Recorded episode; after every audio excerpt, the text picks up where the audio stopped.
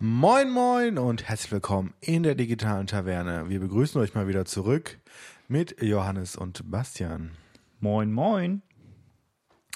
Genau, wir haben uns jetzt mal wieder überlegt, so, wo der Hype vorbei ist, sprechen wir mal über Kryptowährungen mit euch.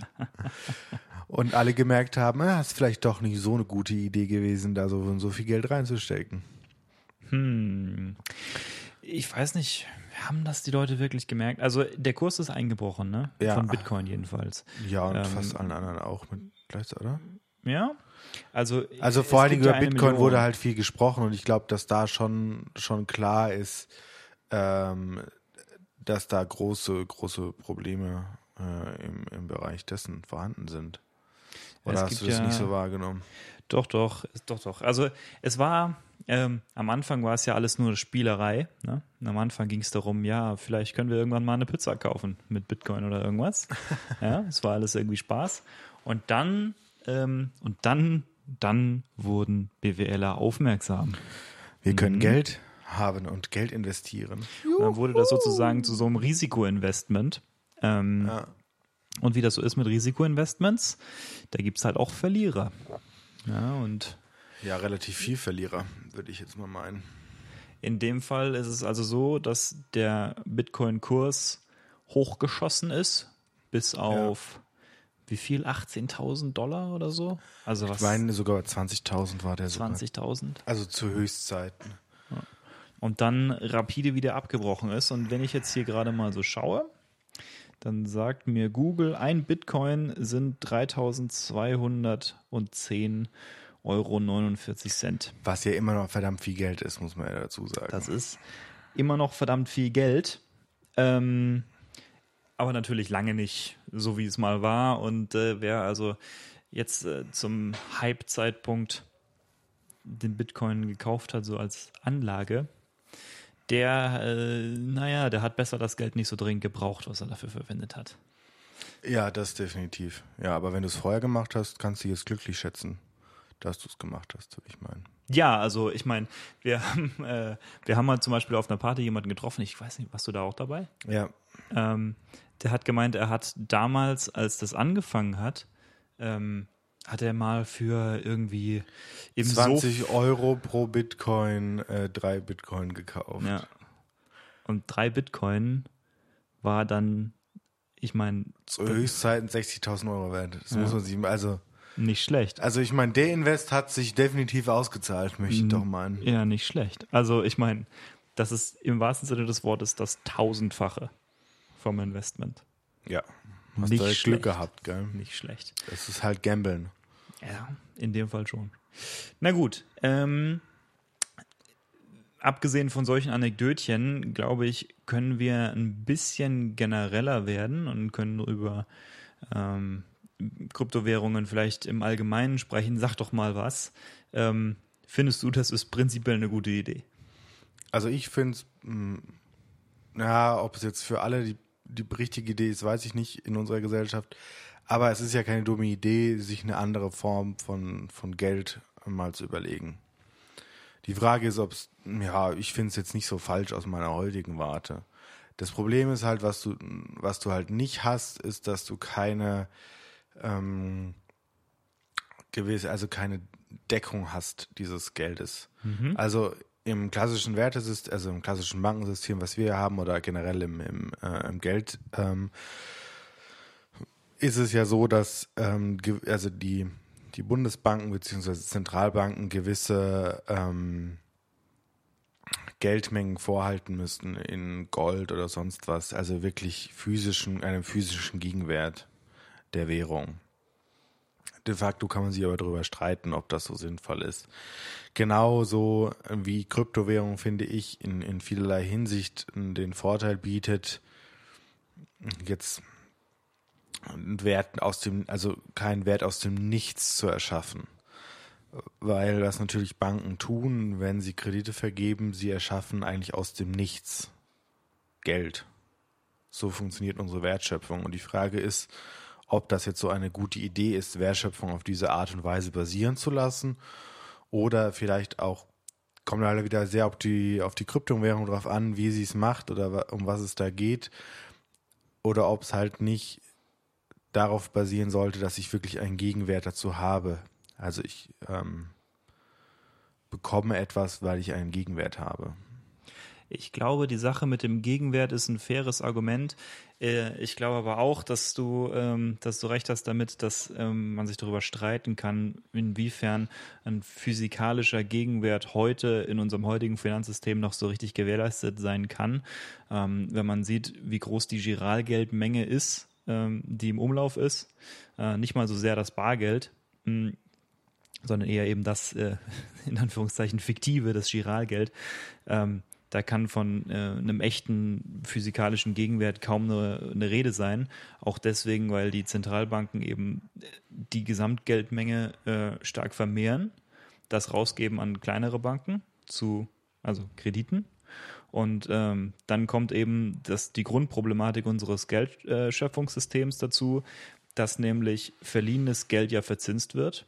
Und im Gesamtsystem steigt also die benötigte Geldmenge durch die Verzinsung von diesen Schulden an. Nicht mal so sehr dadurch, dass sie aus dem Nichts geschaffen wurde und dann zurückgezahlt wird und dann ist sie wieder weg, sondern das aus dem Nichts geschaffene Geld äh, bekommt Kinder sozusagen. Ja? Es verzinst sich und äh, auf die Art und Weise muss dann mehr erwirtschaftet werden, äh, beziehungsweise man kann die Inflation dann nur durch Wirtschaftswachstum verhindern. Das ist natürlich irgendwie tendenziell schlecht. Äh, und man zeigt, äh, also es zeigt sich eben auch an der Stelle, wir haben es da irgendwie mit exponentiellem Wachstum zu tun. Ne? Mit Zinsen ist das immer so. Zins und Zinseszins äh, ist eben, wächst exponentiell. Hm. Es gibt natürlich andere Effekte, die das ein bisschen abbremsen. Manchmal zahlst du ja deinen Kredit auch zurück. Ähm, aber trotzdem, wenn man sich die Kurven anschaut, wie viel Giralgeld im Umlauf ist und wie viel Schulden auf der anderen Seite dem gegenüberstehen, kannst du sehen, die Kurven sind fast identisch, aber mit verschiedenem Vorzeichen. Und äh, beides sind Exponentialkurven. Ja, gut, und, und was jetzt auch noch dazu kommt, aufgrund der aktuellen äh, Leitzinsgeschichten, äh, die wir momentan haben, ist es halt fast günstiger, einen Kredit zu nehmen, als wirklich ähm, das Geld, was man vielleicht schon auf der Seite hat, zu benutzen. Ähm, wenn es da äußere Umstände gibt, ich meine. Also im Prinzip ist es für dich, wenn du ein Haus kaufst, günstiger momentan einen Kredit zu nehmen, auf die Zeit betrachtet, als es sofort zu bezahlen weil die Gesamt, also weil das Geld abnimmt im Wert ja, Weil es so, weil so wenig wert ist. Ja. ja.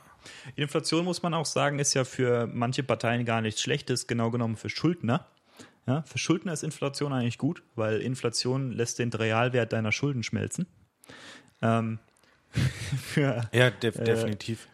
Ja, für Banken auf der anderen Seite ist es natürlich nicht unbedingt so gut, aber das ja gut sind, sieht man ja auch daran, dass sie Gebühren dafür verlangen, dass du sie benutzen darfst. Ja. Sie aber viel Geld mit dir verdienen oder halt auch nicht so viel. Ja. Das kann man sich drüber streiten, aber trotzdem wirtschaften sie mit deinem Geld. Und äh, was man halt auch ein großes Problem sehen kann in den Banken, ist natürlich, dass sie immer weniger ähm, Realeinlage ihrer ähm, ähm, Kunden haben müssen, um das, um den Gegenwert zu decken auch weil sie sehr, herausgeben. Auch weil es sehr äh, problematische Schemata gibt, nach denen du ähm, naja, diesen sogenannten äh, Finanzhebel ansetzen kannst. Kannst der einen Bank äh, Geld leihen, dadurch hat sie das Geld dann als Sicherheit, kannst äh, dann von der anderen Bank aus dir mit dieser Sicherheit noch mehr leihen und so weiter. Also ähm, es gibt da ganz, äh, ganz problematische Mechaniken. Ähm, da sind wir jetzt aber gar nicht, äh, das ist jetzt gar nicht so sehr eigentlich das Thema der Folge. Nee, wir, wir schweifen ab, aber das ist ja äh, auch nicht schlimm. Aber das, worauf ich hinaus wollte, ist eigentlich, es gibt schon reale Probleme, die man versuchen könnte zu lösen. Und ich meine, wir leben ja jetzt in einer Zeit, in der technische Lösungen zu versuchen, zu finden für gesellschaftliche Probleme, hat sich ein bisschen bewährt. Also, warum nicht? Versuchen oder, doch. oder halt auch gerade Kryptowährungen, gerade in Gebieten, in denen Regierungen nicht so stark äh, sind oder generell ähm, man der Regierung nicht vertraut, äh, was jetzt vielleicht in Deutschland nicht so der Fall ist erstmal, aber was natürlich in, in afrikanischen Ländern oder also nicht ja. alle bei den Kamm stellen, aber es kann passieren, dass es da eben dazu kommt, ähm, dass es bei denen ja Schwierigkeiten gibt, auch an Geld ranzukommen äh, aus einer anderen Warte. Und ähm, man sieht ja auch, dass, dass da eigentlich kein Bankensystem mehr existiert.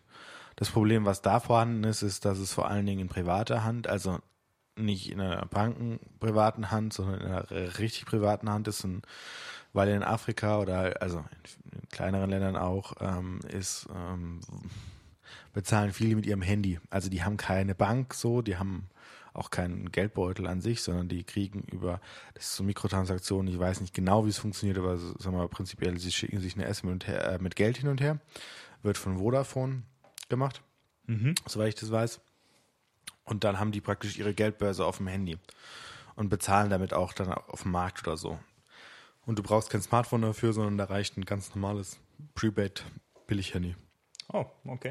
Davon und das ist da, doch, das ist in diesen Ländern, auch in Indien, sehr, sehr stark, so zu bezahlen, weil man natürlich auch keine Banken braucht.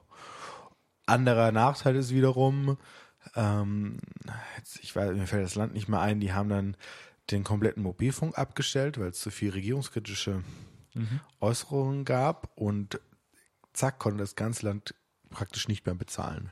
Und dann ist eben an einer zentralen Stelle die komplette Infrastruktur außer Kraft gesetzt. Ja, genau. Und das kann ja mit Kryptowährungen ja genauso passieren.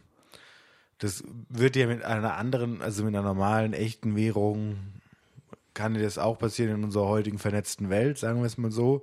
Weil natürlich unsere Konten auf Servern verwaltet werden und wenn Internet weg, blöd. Mhm. Aber du hast trotzdem immer noch die Möglichkeit, ähm, realen Wert auszugeben.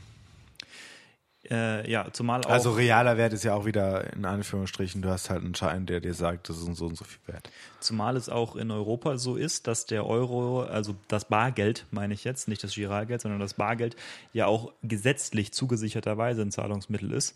Und ähm, insofern kann man, also kann man auch ein Stück weit dadurch, dass, dass es einen funktionierenden Staat gibt, ist auch ein Stück weit gewährleistet, dass das Geld seinen Wert nicht von jetzt auf nachher verliert. Ähm, Dennoch muss man sagen, ich denke, es ist ein entscheidender Punkt, der, ähm, der im Prinzip da aufgreift, wo du eben äh, auf, äh, äh, aufgehört hast, nämlich es gibt eine gewisse Akzeptanz inzwischen. Eine gesellschaftliche Akzeptanz dafür, dass Geld nicht unbedingt was ist, was du in die Hand nehmen musst und das Wert nicht unbedingt, also das Wert was recht Abstraktes ist. Giralgeld zum Beispiel, daran glauben die Leute ja auch. Und wer bürgt dafür? Hm, ja, es gibt einen schönen Sketch, da heißt es, äh, der Staat gibt die Sicherheit äh, und die, das Volk bürgt dafür, deswegen ist man ja auch Bürger. Ja, es, es stimmt ein Stück weit. Ja, ähm, natürlich. Also gut, ich meine, Bund, äh, Einlagenfonds oder so gibt es ja. Also mhm. Einlagen bis 100.000 Euro, selbst wenn die Bank pleite geht, sind vom deutschen Staat gedeckt. Mhm. So. Und Ganz im, klar. im Wesentlichen trägt die Gesellschaft die Kosten. Ja. ja. Und natürlich, also, und die wenigsten, schätze ich mal, in unserer Gesellschaft werden über 100.000 Euro Einlage hinausgehen? Ja, ist ein sehr geringer Anteil, aber die, die darüber hinausgehen, die gehen meistens stark darüber hinaus. Die wissen auch, wie sie es dann anders einsetzen, ja, sodass die, die das ja, nicht passiert. Die wissen ihr Geld zu schützen. Ich glaube, da können wir, können wir ganz beruhigt sein. Naja, also was verspricht also die Kryptowährung? Ja? Sie verspricht Dezentralisierung, was, ähm, ich meine, du hast davon gesprochen, man könnte an zentraler Stelle, wenn du das Internet abdrehst, dann ist mit Kryptowährung auch nicht mehr viel. Ja, stimmt, kann man so argumentieren, aber das Internet selbst ist auch so gemacht, dass es äh, versucht, dezentral zu sein.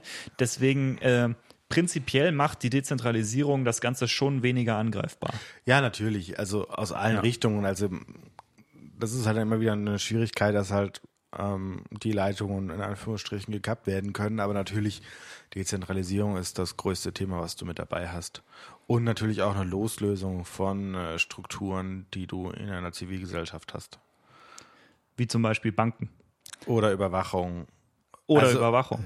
Ja. Für, für viele Personen ist das vielleicht auch ein Hauptgrund, ähm, diese Kryptowährungen zu benutzen. Natürlich hat es seine Nachteile, ähm, das wollen wir jetzt gar nicht außer Frage stellen.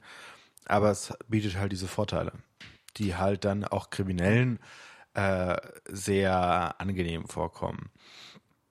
Und ich glaube aber, äh, nochmal auf, auf deinen Punkt hinzugehen, ähm, dass es immer mehr angenommen wird, ähm, digitales Geld zu haben, würde ich in Deutschland eine leichte Absage erteilen, zumindest in der großen Fraktion der Älteren weil wir ja immer noch Bargeld-King sind und äh, irgendwie will man dann doch den Schein in der Hand haben zum Bezahlen. Ich persönlich jetzt nicht, mich nervt es eigentlich nur noch. Ähm, aber okay, es gibt die, den Großteil der Menschen hier wollen mit echtem Geld sozusagen bezahlen. Ja, also ich glaube, dass es in Deutschland nochmal schwieriger wird, diesen, diesen Shift zu schaffen, auch wenn klar ist, dass alle Banken und alle Großbanken oder auch Zentralbanken wollen, dass wir diesen Shift machen, weil es für sie günstiger wird und besser überwachbar. So mit Kriminalitätseindämmung hast du halt dann dadurch. Und zentrale Kontrolle ist natürlich auch ein Aspekt davon. Ja, klar. Also, also die, du, und du kannst halt immer und überall rein, weil das ist vielleicht auch nochmal ein großer Unterschied. Ähm, bei hauptsächlich eingesetzten Technologien der Kryptowährung, wenn ich mich richtig entsinne, ist die Blockchain in Abwandlungen. Ähm, eine Abwandlung interessieren uns jetzt eher, also gibt es ein großes, weites Spektrum, was eine Blockchain machen kann und wie sie es machen kann. Aber im Prinzip der Gedanke ist, ich verteile es auf viele Stellen, die mir zusichern, dass es passt.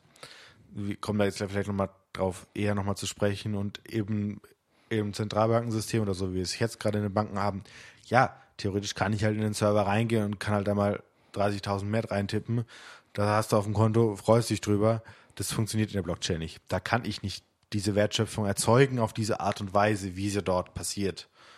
Das funktioniert in einer Blockchain nicht.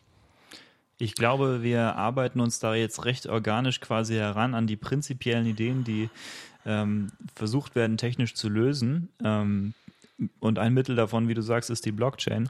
Da reden die wir man also sehr, sehr kritisch sehen muss, um das jetzt mal vorneweg zu schießen. Auch glaube ich, das ist unsere beider Meinung. Und wir haben einen äh, netten Freund, der dann doch eher noch, glaube ich, radikaler ist als wir. ähm, und unser Running Gag sozusagen in unserem Freundeskreis ist, äh, egal welches Problem mit Blockchain kriegt man es irgendwie gelöst. Ja. Das ist auch, äh, naja, es ist, ah, Blockchain ist äh, so wie Machine Learning, ja. Das ist einfach in, Ja, das ist cool. Wir machen es mal alle, weil, hey, wa warum auch nicht? Also man könnte vielleicht sagen, Blockchain ist äh, für den BWLer das, was äh, Machine Learning für den Mathematiker ist. Könntest du vielleicht so sehen. Ja, du musst Ja. halt trotzdem programmieren können, gell? Ja, das, das, ja, das kommt dazu. Aber es ist in beiden, äh, beides davon, mein, äh, bin ich stark der Meinung, ist kein Allheilmittel und wir sollten da äh, recht kritisch mit umgehen. Ähm, so, ich habe von Vorteilen gesprochen. So, was sind die Vorteile? Wir haben Dezentralisierung. Dezentralisierung haben wir schon angesprochen. Ähm, das gibt dem natürlich auch ein Stück weit eine Robustheit, äh, technische Robustheit. Ausfallsicherheit. Wir haben an, auf vielfältige Art und Weise ähm, kryptografische Zusicherungen, die uns äh, erlauben, vielen Parteien nicht vertrauen zu müssen. Also wir haben technisch das Problem sozusagen in den Griff gekriegt, ähm, dass du Vertrauen haben musst an deine Bank. Ja? Dass sie das Geld richtig verwaltet für dich. Genau. Ähm, und aber auch äh, gegenüber deinen Geschäftspartnern. Also wenn ich jetzt äh, ein Haus kaufe mit Bargeld, äh, vielleicht nicht mit Bargeld, vielleicht mit Giralgeld, wenn ich jetzt das Geld überweise, ja, dann ist da irgendwo die Bank, ähm, die sicherstellen muss, dass beide Parteien äh, irgendwie bei dem Deal übereinkommen, ja, dass das Geld am Ende auf der einen Seite ist und äh, das Haus am Ende auf der anderen Seite ist. Dafür gibt es dann Verträge, dafür gibt es dann Rechtssystem und das sind alles Mittel, die ich brauche, um sicherzustellen, dass, ähm, naja, dass ich meiner Gegenpartei nicht vertrauen muss, im Wesentlichen. Und ähm, das sichert die Blockchain auch zu, beziehungsweise, ähm, naja, eben, das ist das Versprechen. Ähm, noch irgendwas? Ach ja, Anonymität. Das ist äh, zum Beispiel auch die Sache, äh, haben wir schon drüber gesprochen, ja. Ich kann anonyme Zahlungen abwickeln mit Bitcoin zum Beispiel, aber auch anderen Kryptowährungen, ähm, die nicht äh, irgendwie zentral so leicht verfolgbar sind wie Euro-Transaktionen oder Giralgeld-Transaktionen. Okay, jetzt technisch. Wie machen wir das? Es gibt ein fantastisches Video von Three Blue One Brown. Äh, das geht so 26 Minuten, glaube ich, oder so, um den Dreh. Ähm, äh, in dem erklärt er es fantastisch, wie das funktioniert. Und äh, wer sich dafür interessiert, dem kann ich das äh, definitiv sehr ans Herz legen, weil es, es wird nicht äh, möglich sein, das jetzt im Detail zu besprechen, wie das geht. Aber was man so prinzipiell sagen kann, ist, mh, der Startpunkt ist, wir reden über eine Liste von Transaktionen. Also eine Liste von Transaktionen, da steht dann zum Beispiel, ich gebe dir zwei Bitcoin, du gibst Frank ein Bitcoin, ich gebe Frank ein Bitcoin und so. Und auf die Art und Weise kann man natürlich dann ausrechnen, okay, wer hat am Ende dann wie viele Bitcoin. So. Wenn wir jetzt diese Liste verteilen ähm, auf verschiedene Stellen, haben wir Kopien davon. Äh, das gibt uns eine gewisse Ausfallsicherheit. Ne? Wenn an einer Stelle diese Liste kaputt geht, dann ist sie nicht weg. Aber andererseits ja. haben wir das Problem zu lösen, dass wir diese Listen synchron halten müssen und dass wir äh, verhindern müssen, dass äh, wenn jetzt irgendjemand diese Liste ändert zu seinen Gunsten, ähm, dass das im ganzen System dann angenommen wird, einfach als das neue Normal. Ja. Und wie das gemacht wird, ähm, bei Bitcoin, aber auch bei anderen Kryptowährungen ist, wir strukturieren diese Transaktionen in Blöcke. Also ein Block Transaktionen sind dann irgendwie so und so viele. Die Größe davon variiert. Ähm, und mit diesem Block mache ich jetzt etwas, äh, was sehr aufwendig ist, also für meinen Computer sehr aufwendig ist, so und so viel Rechenzeit braucht. Und damit kann ich dann am Ende meinen Block sozusagen signieren. Und diese Signatur sagt dann aus, dass ich so und so viel Rechenzeit da reingesteckt habe. Das lässt sich leicht von außen verifizieren. Äh, und auf die Art und Weise ist sichergestellt, dass wirklich diese Arbeit da drin steckt in diesem Block. So, diese Blocks äh, reihe ich in eine Kette auf und das nennt man dann die Blockchain. Das heißt, die Blockchain ist also eine dezentralisierte ähm, Anreihung von Blöcken, in denen Transaktionen stehen, äh, die, naja, ein Stück weit kryptografisch verifiziert sind, dadurch, dass eine gewisse Rechenzeit in jedem Block drinsteckt. Das Grundprinzip ist jetzt, wir vertrauen immer der längsten Kette. Das heißt, wenn irgendjemand eine seiner Ketten, die er lokal hat, manipuliert, dann müsste er schneller rechnen können als alle anderen, um äh, naja, um auch weiterhin die längste Kette zu behalten von allen anderen. Und das ist äh, sehr, sehr unwahrscheinlich, dass er das schafft, solange er nicht mehr als 50 Prozent der ähm, Gesamtrechenkapazität hat, die in dem Netzwerk vorhanden ist. Genau. Deswegen, das ist das einzigste Problem, ähm, zusätzlich zu einem anderen, was wir gleich noch ansprechen werden, ähm, dass natürlich, wenn man 51 Prozent des gesamten Netzwerkes einer Kryptowährung hält, man sie so verändern kann, wie man will. Ja. Ähm, und was natürlich auch noch äh, hinzukommt, ist jetzt Blockchain an sich kann auch andere Lösungen bieten für andere Probleme, die wir haben.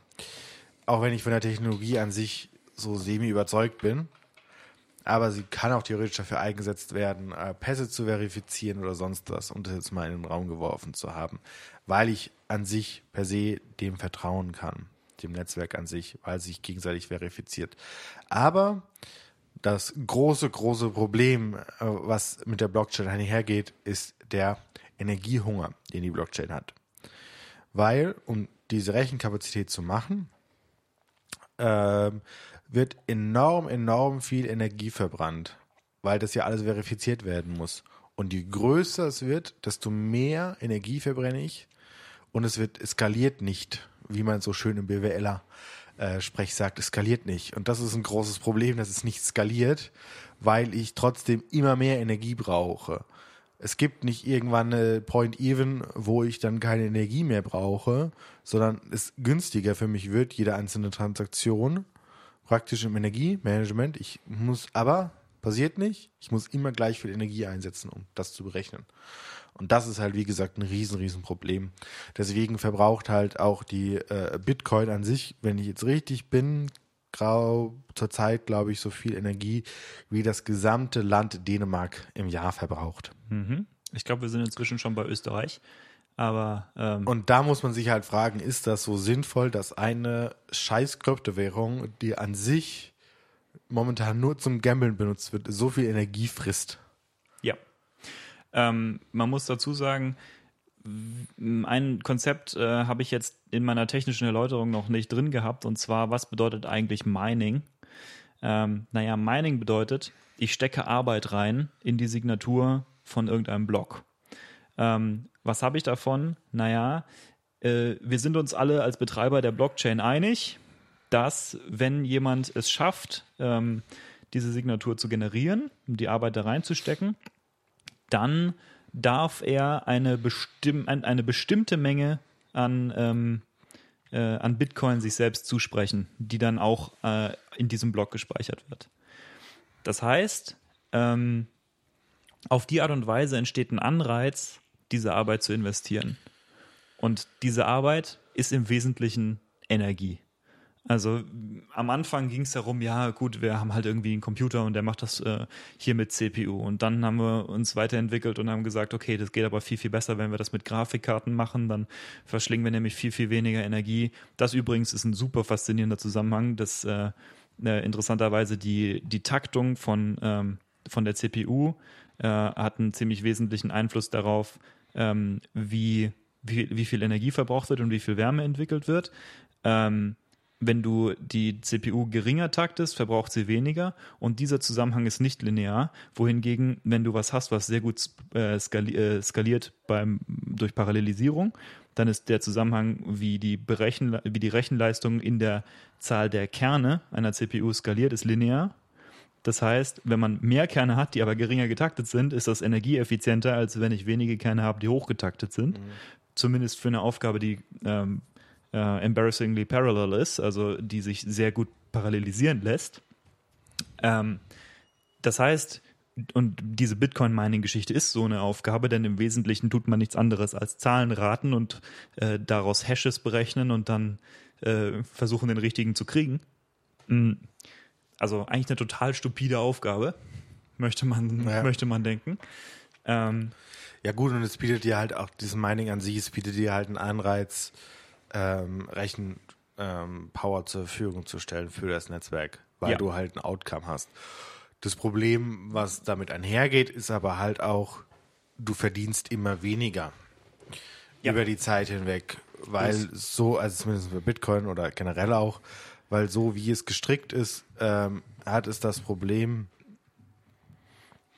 dass ab gewissen Blöckenanzahlen, wenn ich jetzt, äh, du korrigierst ja. mich, wenn ich falsch bin, weil ich jetzt technisch nicht so drin stecke, ab gewissen, wenn jetzt so und so viel tausend Blöcke geschrieben wird, wird die Zahl der Coins, die ausgegeben wird, geringer für Berechnungen. Ja. Und das staffelt sich dann so und da merkt man halt schon, da gibt es irgendein Problem. Bitcoin an sich hat auch eine Schranke.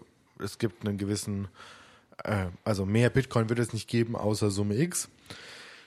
Ich glaube 21.000 sind es. Stück. Aber es spielt ist auch egal. keine Rolle. Es ist also irgendein Wert, der halt festgelegt wurde am Anfang. Und da ist natürlich dann schon nochmal ein Problem, wo man mal schauen muss. Also, und das, das ist halt auch wieder ein Problem so. Es, du kriegst immer weniger raus, musst aber immer mehr Energie reinstecken, um das zu berechnen. Ja. Inzwischen ist es so, dass wir über Grafikkarten-Mining eigentlich auch schon hinaus sind. Inzwischen gibt es spezialisierte Hardware, die genau dafür gebaut wurde, diese spezielle Berechnung auszuführen, besonders energieeffizient. Und die zu lohnen, äh, die zu kaufen lohnt sich. Ähm, also, wenn man beziehungsweise hat sich gelohnt, möchte ich hat meinen. Hat sich gelohnt, ja. Und äh, auch, ähm, auch als der Hype äh, noch am Laufen war, war es eigentlich so, dass Bitcoin speziell meinen sich in Deutschland kaum gelohnt hat, weil der Strompreis hier so hoch ist. Mhm. Ähm, aber naja, es liegt ein Stück weit einfach in der Natur der Sache. Denn wenn ich möchte, dass das System sicher ist, muss ich sicherstellen, dass nicht irgendjemand, der ein paar Amazon-Server kauft, von jetzt auf nachher die Hälfte der Rechenleistung stellen kann. Das heißt, ich muss sicher sein, dass äh, genügend Menschen regelmäßig genügend Energie aufwenden, um da Berechnungen auszuführen, sodass man eben nicht so leicht die Hälfte davon erreichen kann. Und das ist ein total grundsätzliches Problem. Es muss immer Energie in großer Menge verbraucht werden, wenn wir äh, diese Sicherheiten, die uns ähm, die Blockchain geben kann, wenn wir die wirklich einfordern wollen. Und das ist, also das ist wirklich sehr, sehr grundlegend, dieses Problem. Wir können nichts dagegen tun. Mit dieser Technologie, die wir, wie wir sie im Moment haben, ist nichts dagegen zu machen, dass von Natur aus extrem große Mengen Energie aufgewendet werden müssen, vor allem wenn es von vielen Leuten am Ende genutzt werden soll. Ja, und das ist ein Problem. Und äh, also schon da, dadurch, finde ich, disqualifiziert sich an sich, Ja. genutzt werden zu wollen als, als Kryptowährungstechnologie. Wobei Kryptowährung ja nicht daran gebunden ist an Blockchain. Prinzipiell nicht. Also Nee. prinzipiell nicht. Zurzeit ist sie das. Äh, mir fällt zumindest nichts ein, was davon weggehen würde. Ich hätte sehr gerne eine alternative Technologie. Von mir aus auch Blockchain, Blockchain aber mit einem anderen Verifizierungsmechanismus. Ja, Wäre ja theoretisch auch denkbar. Aber mir ist nicht bekannt, dass es sowas gäbe. Ähm, aber es wäre auf jeden Fall eine gute Idee, weil auf jede Weise könnten wir, naja, auf jede Weise könnten wir eben die, die Versprechen versuchen einzulösen. Ja? Sicherheit, äh, Anonymität, Dezentralisierung. Ähm, und das alles, äh, ja, das alles wird halt im Moment mit der teuersten Ressource erkauft, die wir haben, nämlich Energie. Äh, Oder eine der teuersten zumindest. Ja. Wasser Ja, wäre vielleicht noch teurer. Also, aber vor allen Dingen ähm, gerade Energie, die jetzt nicht unbedingt durch saubere Windenergie oder so generiert wird, sondern halt wirklich äh, jetzt auf eine Anführungsstrichen dreckige Art und Weise, eben über Kohle oder sonst was. Ja, weil wo ist der Strom so billig, dass es sich immer noch lohnt zu meinen? Hm, ja, in, in der Ukraine zum Beispiel. Ja, also zum Beispiel China ist ja auch raus Ja. mittlerweile. Die waren ja früher richtig big in business. Ich glaube, die Aber- sind sogar staatlich dagegen vorgegangen. Ja, genau. Das ist, äh, weil ihnen das Risiko, glaube ich, zu groß geworden ist, ähm, die Kontrolle zu verlieren. Ja. Na gut, das ist in, in China nochmal ein anderes politisches Thema. Äh, Ganz klar. ja. Aber da hast du ja, also Kryptowährung natürlich nicht, aber mit WeChat natürlich einen, eine digitale Geldbörse, die so einfach und seamlessly funktioniert, dass es auch fast keine Anreize gibt, äh, für die Bürger umzusteigen, würde ich meinen. Außer die, die halt jetzt nicht unbedingt in ähm, chinesischen Augen auf der grünen Seite des, des Pfades wandeln.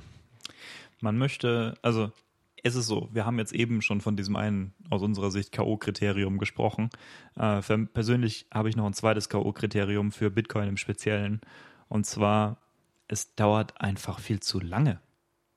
Wenn ich eine Transaktion über Bitcoin äh, ausführe, dann habe ich, also dann, dann dauert das.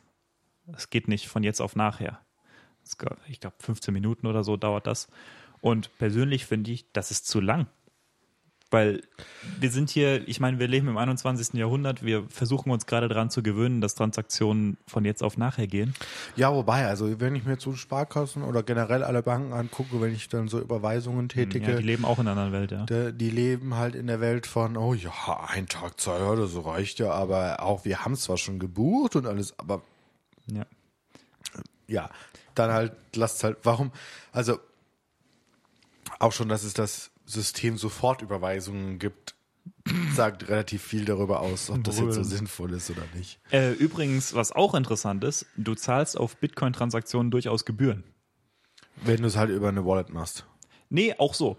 Äh, und der Grund ist, der ähm, dadurch, dass sich das Mining immer weniger lohnen wird auf lange Sicht, weil die Zahl der Bitcoin im System ähm, beschränkt wurde von vornherein, ähm, muss man eben auch irgendwo einen weiteren Wert schaffen, ähm, der einen Anreiz generiert für die Leute weiter zu meinen. Und der wird durch Transak der passiert durch Transaktionsgebühren. Das heißt, wenn ich jetzt äh, wenn ich eine Transaktion ausführen will, dann muss ich die jetzt erstmal ja, ich muss die erstmal ins Netzwerk hinausschreien. Dann fügen die Leute, die meinen, das an ihre Blöcke hinzu und äh, meinen dann äh, away sozusagen. Und die ähm,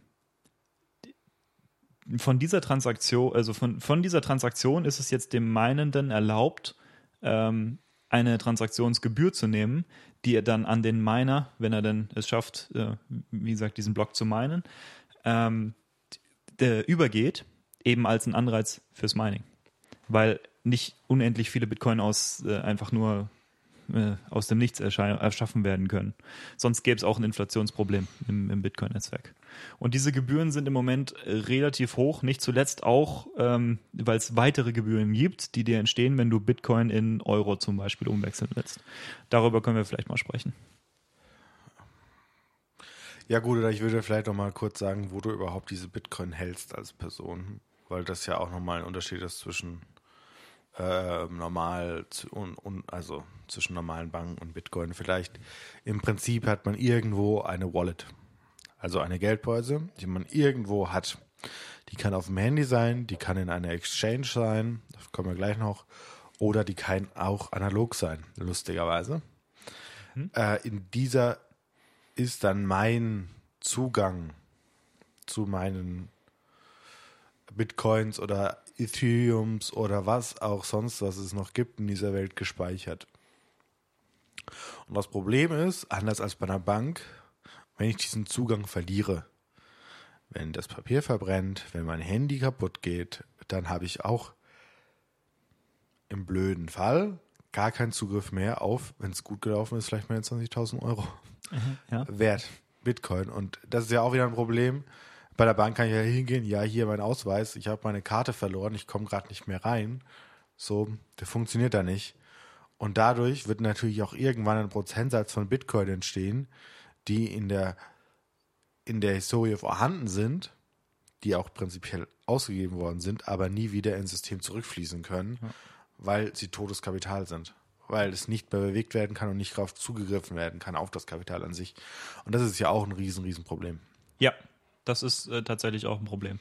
Das ich, fällt mir gerade nur so als K.O.-Kriterium ein.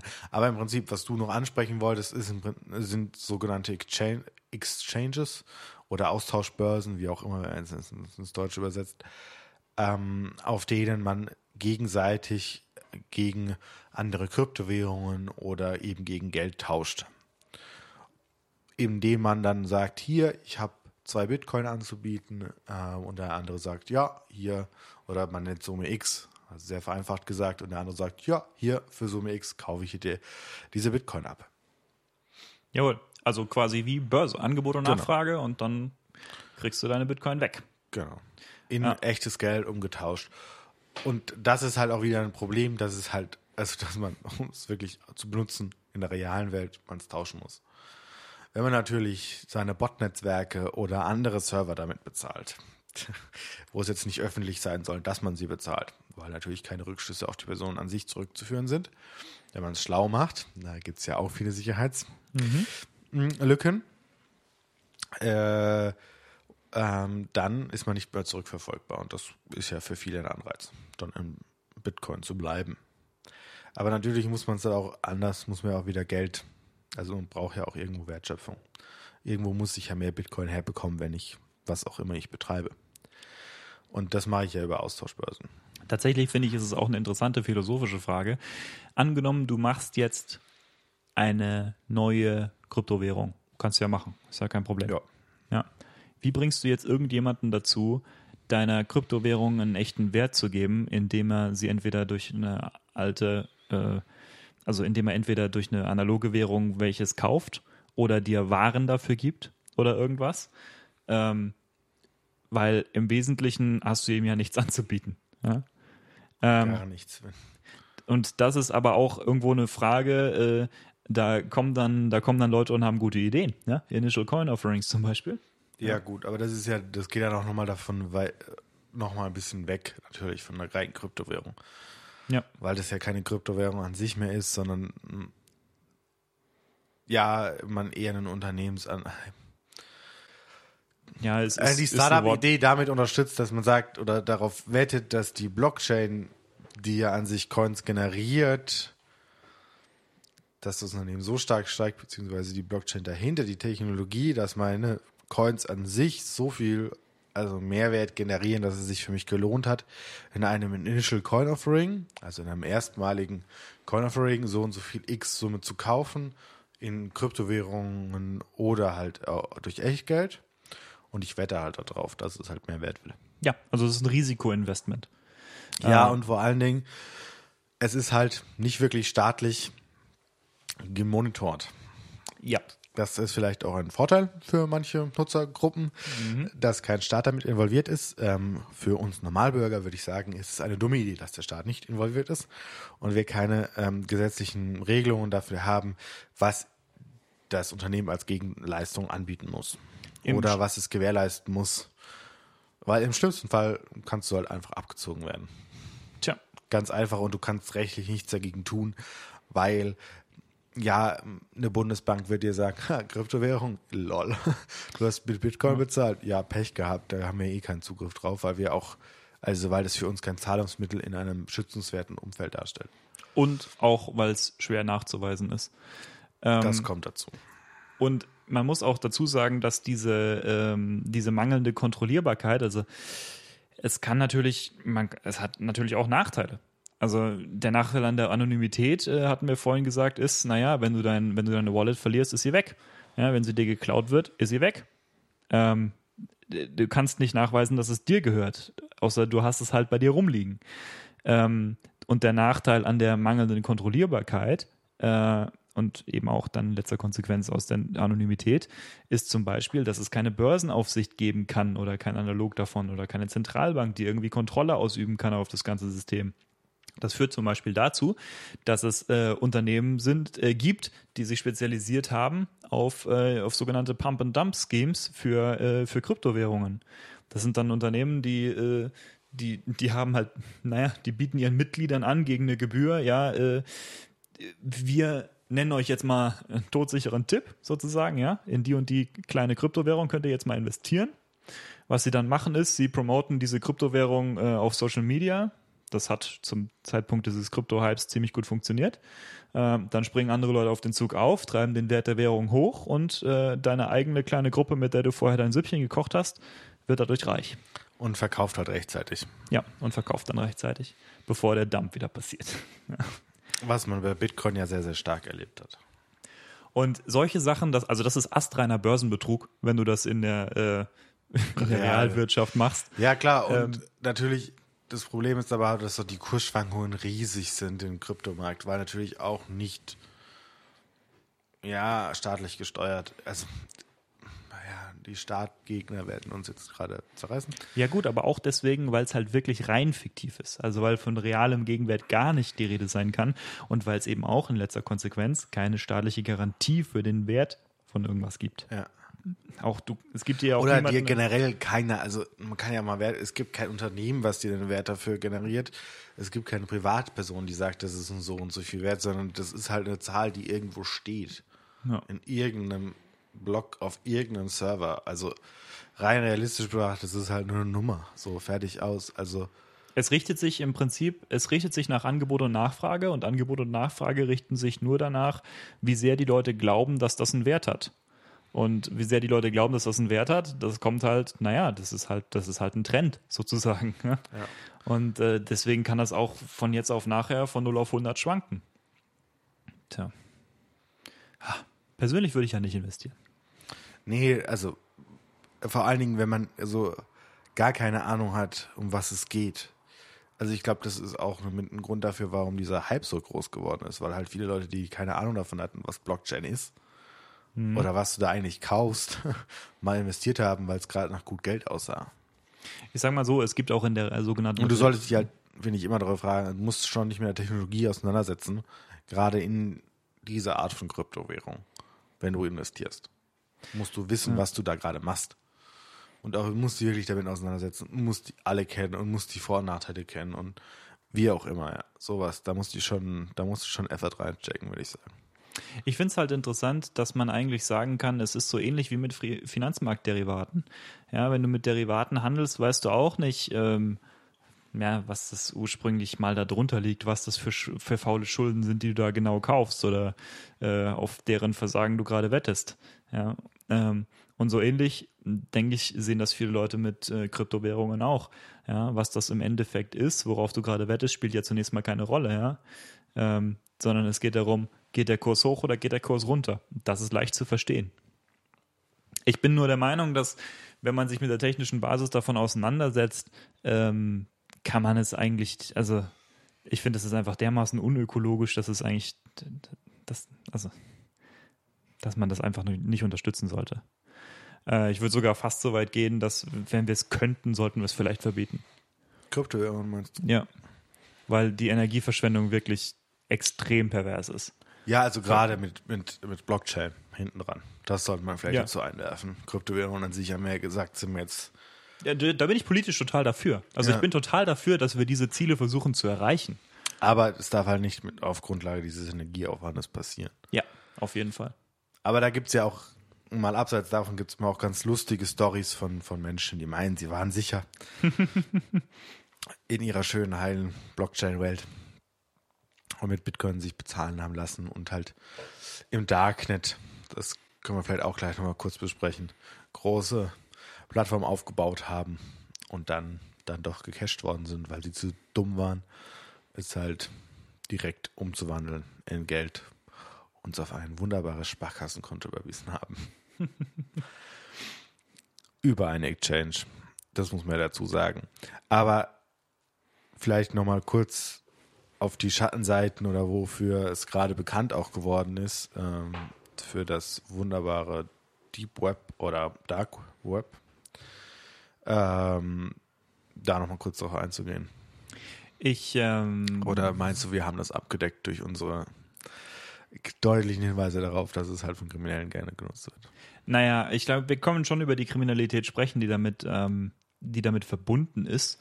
Ähm, es gibt natürlich dunkle Ecken des Internets, ja, ob äh, also Begrifflichkeiten Deep Web, Dark Web, äh, möchte ich mich nicht festlegen, weil irgendjemand, der es besser weiß, wird mir sagen, dass ich Unrecht habe mit der genauen Begriffsdefinition.